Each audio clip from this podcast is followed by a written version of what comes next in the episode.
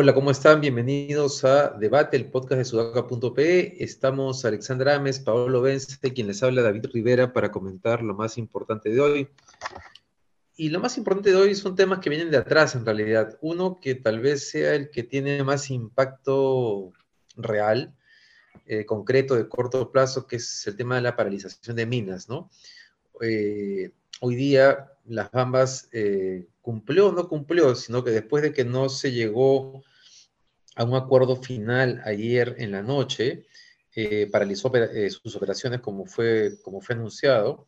Hay un videito circulando por WhatsApp donde se ve a uno de los ingenieros, operarios, este, deteniendo la, lo que llaman, creo, la cuarta faja del, proceso. Y ayer también se supo de la paralización de una mina que, de, de nombre Nexa, que si no me equivoco antes era Milpo, que es un caso interesante porque a mí, por ejemplo, o sea, me llamó la atención porque Milpo Nexa es la primera empresa que decidió desalinizar agua del mar, a pesar del costo que implicaba en el momento en que iniciaron operaciones, justamente para tratar de evitar estos problemas eh, ambientales y sociales. Eh, cuando lo decidieron hacer, además, la tecnología de el, el agua del mar no era digamos, no era tan económica como ahora, o sea, implicó su buena inversión. Y a pesar de, de eso, ayer hubo una paralización. Ahora, dicho eso, este, claro, la paralización no fue por una queja contra, contra la empresa, ¿no? Sino que había un reclamo de una comunidad que le estaba pidiendo a las comunidades del ámbito de influencia que los incorporaran dentro del ámbito de negociación. Y digamos, hacer un reclamo de comunidad a comunidad por, para ser partes de, ¿no? Del ámbito de influencia de la mina. Este, eh, eso, eso, ¿no? Ese es el, principal tema que está cargando el gobierno encima. En las redes eh, hay una crítica muy fuerte a que esto es responsabilidad de la desconfianza en el gobierno, oh. a pesar que lo de Nexa, como vemos, es un tema más bien, no es un reclamo contra la mina, ¿no? Y en el caso de las bambas, como ya hemos hablado, es un tema que viene de muy atrás. Pero aún siendo así, el gobierno de turno, cualquiera sea, este, termina cargando con el pasivo de esa problemática. Eh, ¿Cómo ven ustedes el tema? Dale, dale. Eh, bueno, complicado, ¿no? Eh, lo que pasa es que yo creo que debemos dejar de pensar en este, este análisis o, eh, reflexión dicotómica, ¿no? De mina sí, mina no. Eh, eh, creo que la UEFA ha demostrado que es posible justamente hacer eh, buenos mecanismos de regulación ambiental, ambiental eh, y a la vez promover eh, minería sostenible. ¿no? Hay pocos ejemplos en el Perú, pero creo que son muy válidos porque cada vez más la, la minería necesita ampararse en, en mejores enfoques de gestión social y ambiental. Y, y más allá de eso, pues, o sea, ya le hemos dicho aquí, o, o por lo menos yo lo he comentado en, en este podcast, la minería produce eh, muchísimo desarrollo en el Perú, no solamente en términos de PBI, eh, si es que lo quieres eh, reducir a un indicador macroeconómico, sino también empleos directos e indirectos, ¿no? Los proveedores, hemos visto cómo los proveedores de Charguahuacho em, han estado indignados, preocupados, digamos, porque ellos tienen ya contratos, normalmente se les hace contratos a los proveedores anuales, ¿no? Entonces, eh, es complicado para una región, además como Apurímac, que necesita del canon para eh, impulsar mayor desarrollo. ¿no? Eh, a mí me da pena, sinceramente, que, la, que las mineras tengan que llegar a, a, una necesidad de parar porque el Estado no ha sabido necesariamente generar las condiciones necesarias para eliminar un bloqueo. Eso significa que hay bajísimas capacidades estatales para promover el diálogo, la concertación y eh, levantar eh, acuerdos eh, que, que, permitan acabar, digamos, con, con, con, con, una paralización de una carretera. ¿no? O sea, ahí ese es el claro ejemplo de que el Estado no puede. ¿no? Y estoy hablando del Estado, no, no quiero eh, señalar con el dedo al gobierno de Castillo pers personalmente, digamos, pero sí creo que aún así este gobierno no ha jugado a favor o no ha hecho un mayor esfuerzo en mejorar eh, los problemas estructurales que, ya existen en el Estado respecto a las bajas capacidades de, negociación, diálogo y, y, bueno, y de convertir los recursos de la minería en progreso para las personas, ¿no? Sí, correcto. Eh, lo que ha hecho la mina, la mina viene reduciendo operación. ¿Qué es lo que pasa? Ya? Cuando te bloquean la carretera no puedes sacar el mineral. Entonces tienes que almacenar el mineral en tu, en tu sitio donde lo estás produciendo y además no puedes meter los insumos para seguir produciendo mineral. Entonces lo que vas haciendo poco a poco progresivamente es reduciendo tu producción. Y lo que ha terminado de hacer hoy, o ha empezado a terminar, en, realidad, según lo que dice el gobernador regional de Purímac hoy, las Bambas, es de paralizar todo lo que ya venía paralizando con la última faja y con la chancadora, etc. ¿no? Ya, ya, no tienen dónde poner más mineral, ya no tienen insumos para producir más mineral y para sacar el mineral. Entonces, eh, esto no es que sea un shutdown grave, que tú digas, ah, mira, a partir de acá se acaba las bambas, el megaproyecto que en su momento fue el más grande, el proyecto minero más grande del país, etcétera. No, reinicia en dos semanas y reinicia. Es un problema, pero no es el problema que se quiere vender en medios. Es, es, un problema, sin duda. Necesitamos que la minería opere. Sobre todo ahora que está el superciclo de los metales, necesitamos más que nunca la que la minería opere, que se recaude muchísimo más dinero por precios internacionales, no necesariamente por una reforma tributaria, eso ya lo podemos discutir, hay posiciones a favor, en contra, pero en fin, por precio de los metales debería recaudarse mucho más, necesitamos que la minería opere, pero no es tampoco la, el acabose, digamos, que, la, que las bambas pare hoy o paralice hoy, ¿no? No, no es que de repente eh, hay un abismo enfrente. Ahora, tiene que llegarse a un acuerdo lo antes posible, si Mirta Vázquez ha sido abogada de Máxima Cuña, sabe que lo que es estar del otro lado, debería poder llegar a un acuerdo mucho más sensato que Guido Bellido en su momento, que lo único que hizo fue encender el conflicto. Pero el gran problema no es ese, el gran problema es que el 2022 lo firmo ahorita que quede grabado este podcast, por favor, va a volver a haber un bloqueo. Y no va a ser la misma comunidad, va a ser otra.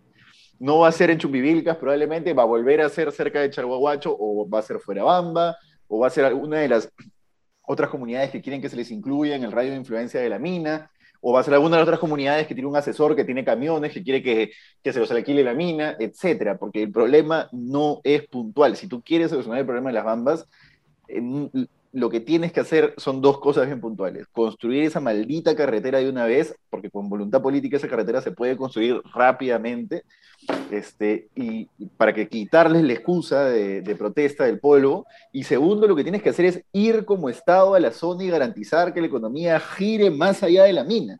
Si tu única forma de conseguir dinero es sacándole plata a la mina, bloqueando la carretera, entonces vas a bloquear la carretera. Si, si no, si te dan formas de participar de una economía que crece porque tienes una mina al costado, entonces vas a dejar de bloquear la carretera porque a nadie le gusta dormir en una carpa en medio de la nada de la puna de Chalhuahuacho todos los años. A nadie le gusta, a nadie le gusta estar en conflicto. Entonces, si realmente quieres solucionar ese problema, tienes que llevar al Estado y hacer que la economía ahí funcione junto con la mina. Sentarte, eso no es tan difícil. Eso no es tan difícil, es cuestión de ser práctico y pragmático y de hacer las cosas bien. Con el dinero que hace las bambas, se puede hacer. La Bamba ha hecho plata, ha paralizado muchísimos días, pero ha hecho plata. Tan así ha hecho plata, y ahora está haciendo más plata con los superprecios de los metales, que va a empezar a pagar Canon. Si no eh, hubiera recuperado su inversión inicial, en fin, es una cosa más, más compleja, pero si no hubiera recuperado su inversión inicial, no estaría pagando Canon, no tendría renta, no estaría pagando Canon. Entonces, esto quiere hacer ver Diego Macera de que, uy, es el fin del mundo. No es el fin del mundo. Tenemos que empezar a solucionar esto. Pero se empieza a solucionar cuando lo dejas de ver desde un punto de vista político, como hace David Tuesta, y lo empiezas a ver desde un punto de vista técnico, y llevas al Estado y dices, así se hace la solución. Mientras tanto, vamos a seguir en lo mismo. Paolo, no es el fin del mundo, pero sí es un golpe muy duro para la gente de Apurímac. ¿ah? Es un, golpe, es un golpe muy duro para la recaudación, sí, sin dudas. Yo no estoy diciendo que no sea problemático, es problemático, pero también es problemático para la gente que vive al costado de la carretera tener que ver pasar 15 camiones todos los días y no saber si van a atropellar a su hijo que está jugando con la pelota del costado en el patio del costado de la carretera. Entonces, es problemático, es problemático. Necesitamos a la mina para, no solo a Purímac, el Perú necesita la mina a, la mine, a las minas para poder seguir avanzando como país, para tener divisas, bla, bla, bla pero si es que lo seguimos usando políticamente, no sé, dale, dale, dale. Claro, porque, o sea, entiendo a lo que va, lo que pasa es que está clarísimo que hay una responsabilidad de este gobierno porque Ya hemos hablado en este podcast de Castillo, lo que hizo Mirta Vázquez, en fin. Pero también es cierto que, que las Bambas se han encargado de generar un conflicto con la comunidad que pudieron haber evitado, sobre todo porque habían que ellos recibieron y les advirtieron del propio sector minero que no debían hacerlo de los camiones porque les iba a generar un problema. Pero decidieron optar por la opción más barata, que le ha terminado saliendo caro a la empresa y a todos ahora, ¿no? Em, entonces hay un problema de la empresa y también se ve el tema de, la utilización política de este, este caso, cuando, si recordamos qué pasó en el gobierno de García el gobierno de García es el que más conflictos sociales activos vinculados a la minería tuvo. Y en ese momento la culpa no era del gobierno de García, en ese momento la culpa era de las comunidades que eran más terrucas, no era del gobierno. Entonces todo, todo el Perú se convirtió en un grupo de personas, no, ahí estaba Miguel Santillana que decía, estos son los terroristas de acá, la relación con tal país. Ahora que ya los terrucos están en el gobierno, el problema es el gobierno, ya no son los terrucos de las comunidades. Y esa es la utilización política eh, bien básica que hace, digamos, la derecha de un problema que requiere soluciones y discusiones más alturadas, ¿no? Este, no, no está de acá. Ahora, lo de Nexa me ha parecido interesante porque que una comunidad reclame formar parte del ámbito de influencia también es un tema relativamente antiguo, ¿no? Sí. Eh, de esta distancia que hay entre las comunidades que se benefician de los recursos del canon y las que no. Y ese es un tema que está vinculado a cómo llevas desarrollo a otras actividades este, productivas a partir de la minería, este, cosa que no hemos logrado. Y la verdad es que no veo que ningún gobierno lo vaya a hacer. No hay capacidad pública estatal para hacerlo y no creo que vaya a pasar. pero, pero no, no hay capacidad, David, pero cuando hay voluntad política el Estado se mueve y ejecuta por más que no haya capacidad. Sí, pero lo que pasa, Pablo, es que para tú generar este, economías o actividades conexas a la minería es, es un tema mucho más complejo que ese, porque ahí estamos hablando de cómo generas industria de maquinaria minera que se, que se, que se enlace con la minería. Cuando, cuando los camiones, cuando los eh, comuneros de, de Cotobama se están pidiendo que en vez de las 12 camiones que le ha ofrecido la comunidad que ellos pueden manejar, quieren 25, lo que están pidiendo es empleo. Entonces, la, la minería puede generar empleo, sí, pero no genera empleo suficiente para todo el ámbito de influencia de, una minería, pero sí podría. Lo que pasa es que en el Perú no hay un Estado, ni un Ministerio de Economía, ni un CEPLAN moderno de prospectiva que, permita hacer todo eso. No hay institucionalidad para hacer eso. No es un tema solo de voluntad, ¿no? La voluntad se te puede acabar en, en un cambio de ministro.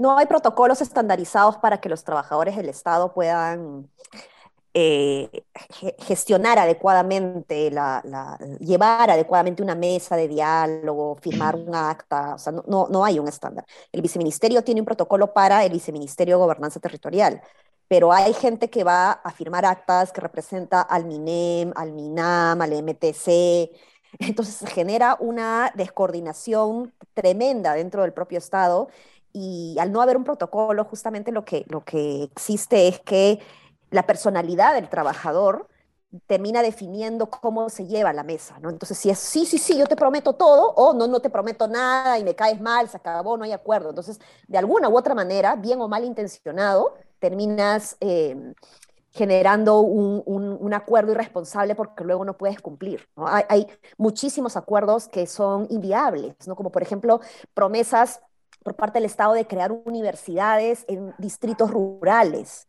en donde no, no, no puede pues ir a ver una, una, una, universidad ahí, ¿no? Entonces hay que saber también leer lo que está pidiendo la gente. La gente, claro, cuando te dice una universidad en mi distrito rural, está pidiendo acceso a educación superior. Hay que ver la forma, cómo se genera o se asegura esta accesibilidad a los jóvenes de dicha zona, ¿no? Pero no necesariamente... Pero, pero tú, Puedes, tú, Puedes, no, no poder, eh, totalmente de acuerdo contigo que no vas a poner la Universidad Nacional de Chalhuahuacho. Definitivamente no tiene ningún sentido, pero sí puedes llevar un instituto técnico público que se, asiente ahí con la mejor infraestructura y que contrate gente, que, genere dinámica económica en la zona y que haga que haya algo que no sea el restaurante de la mina, el hotel de la mina. De acuerdo, este por, eso te digo, ¿no? O sea, no, creo que no, no, se está sabiendo llevar adecuadamente o, canalizar adecuadamente el pedido, la demanda de la gente, ¿no? Entonces, eh, eh, eso no ayuda justamente a, eh, llevar buenos acuerdos, ¿no? Sí, o por último, llevas, a, llevas un equipo de personas que va donde fuera Bamba, por ejemplo, y le dices, señores, ustedes tienen tierra, les han pagado, tienen,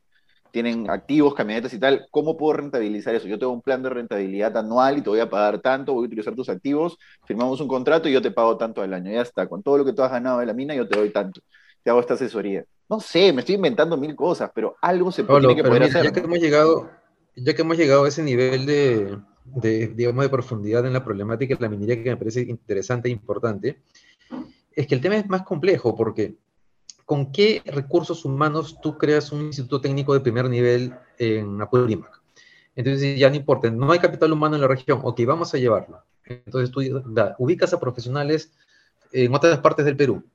Para tú llevarte un profesional no requieres solamente pagarle bien, tú requieres ciertas condiciones básicas de vida una escuela para tus hijos, un buen hospital o clínica, este, sitios de esparcimiento. ¿Y por qué digo todo esto? Porque China, que nos encanta como ejemplo del mercado, cuando, cuando intentó, o mejor dicho, cuando logró comenzar a desarrollar este, actividades productivas o, economías en, en, sus zonas francas, el Estado tuvo que instalarse, construir unidades este, habitacionales, centros comerciales, o sea, poner una infraestructura tal que permitiera movilizar personas y capital humano a esas regiones. Claro, no hay forma de hacer eso. Pero entonces no movilizas, pero es que igual, ya, no movilizas, pero igual parece usted el Estado, el Estado tiene que llegar con asistencia, no sé, pues mi viejo hacía, por ejemplo, cierre exportadora, ¿eh? en la época de Alan, llevaba semillas, llevaba, eh, ¿cómo se llama?, pesticidas, llevaba todo y le decía, ya, esto es, y además ponía tres técnicos en cada parcela, ya tú vas a supervisar que estas personas cultiven como tienen que cultivar dos años y después al tercer año ya los vas soltando y vas dejando, y así haces un poco más rentable la tierra ya, ¿no? Hay mil formas, pero es cuestión de que haya la voluntad política de decir vamos a ver una solución de largo plazo y no una cosa, vamos a pagarle tres millones a la comunidad.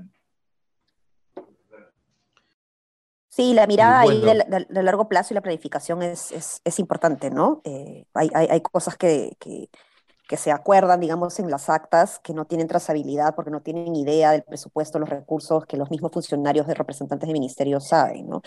Pero bueno, creo que David quería pasar a otro tema, ¿no? Sí, sí este, no, el tema ha estado súper interesante, también podemos invitar a alguien para profundizar un poco más. Y ahora lo que queríamos conversar era retomar un tema que había quedado ahí en el aire, que era las visitas a la casa de Breña, ¿no? Palacio de Gobierno del presidente Castillo se había comprometido a informar sobre quiénes habían sido todos los visitantes a la casa de Breña. La Procuraduría eh, le pidió explícitamente que se informara sobre esto. El domingo, en una entrevista que le hizo Enrique Castillo a Mirta Vázquez, Mirta Vázquez dice que entendía que el Palacio de Gobierno ya había mandado la lista, pero el día siguiente nos enteramos de que en realidad no habían mandado ninguna lista, sino que habían mandado a decir que Palacio de Gobierno solo tenía la información de los que iban a Palacio de Gobierno, no de quienes iban a la Casa de Breña, y que por lo tanto no, tenían qué cosa informar. Entonces, uno ya no sabe si es torpeza o, disculpen la palabra, es exceso de pendejada, porque evidentemente todos nos íbamos a dar cuenta que eso está pasando, y Castillo sigue sin decir quién iba a su casa eh, de Breña y para qué, cuál era la agenda.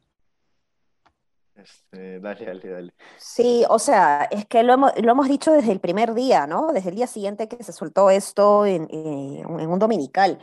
Em, la cultura del secretismo no ayuda pues a la generación de confianza, sino todo lo contrario. Entonces necesitas mostrar, si de verdad no tienes nada que temer, eh, muestras, ¿no? Te muestras y dices, ya, eh, eh, estas son las personas que se han reunido, muestras un poco más, digamos, qué relaciones tiene tu sobrino y lo alejas de, de, toda posibilidad de que se siga generando la duda de que está involucrado o no en actos de corrupción, ¿no? Entonces es, es, es transparentar, o sea, la, la, única forma, me parece, de construir confianza es, es transparentando y rindiendo cuentas, ¿no? Si no haces eso, generas el efecto contrario, ¿no? Mira, yo ahí voy a estar en desacuerdo y voy a analizarlo pragmáticamente desde el lado del gobierno. Yo creo que el gobierno no debería aplicar ninguna lista y debería hacerse el loco, porque ese tema ya pasó, la vacancia ya cayó, no tienen los votos y si es que ellos publican una lista, la gente se va a dar rápidamente cuenta o que es una lista que le faltan nombres, eso ya tienen una, o sea, el cuarto poder ya tuvo una persona ahí día tras día en turnos con otra grabando quién entraba y quién salía o se van a dar cuenta de que aquí hay gente que ha ganado contratos con el Estado, hay gente que no debería estar visitando, porque es así como cuando este, Rodríguez Pastor se reunía con PPK. Hay reuniones que, bueno, son reuniones que no se deberían dar en el deber ser, pero ya, pues se dieron. Si ahora para manejar esa crisis, yo creo que el, el gobierno lo más inteligente que podría hacer es hacerse el loco y no decir nada. y después en un mes el tema va a pasar porque va a pasar y ya decíamos, por ejemplo, yo conversaba con una persona hace un tiempo y me decía, ah, sí, no, el tema, cuando Mirta Vázquez salió a decir que ahí iban el cierre de minas y esto va a escalar, yo decía, no va a escalar, en una semana, dos semanas va a haber otra crisis y la gente va a estar hablando de otra cosa. Y así fue, y ahora de nuevo las bambas, si es que se, va a solucionar, no se va a solucionar, no lo sé, pero cuando se solucione, va a acabar el tema y la gente no va a hablar más de las bambas. Si es un manejo de las comunicaciones, yo te diría, no digan nada.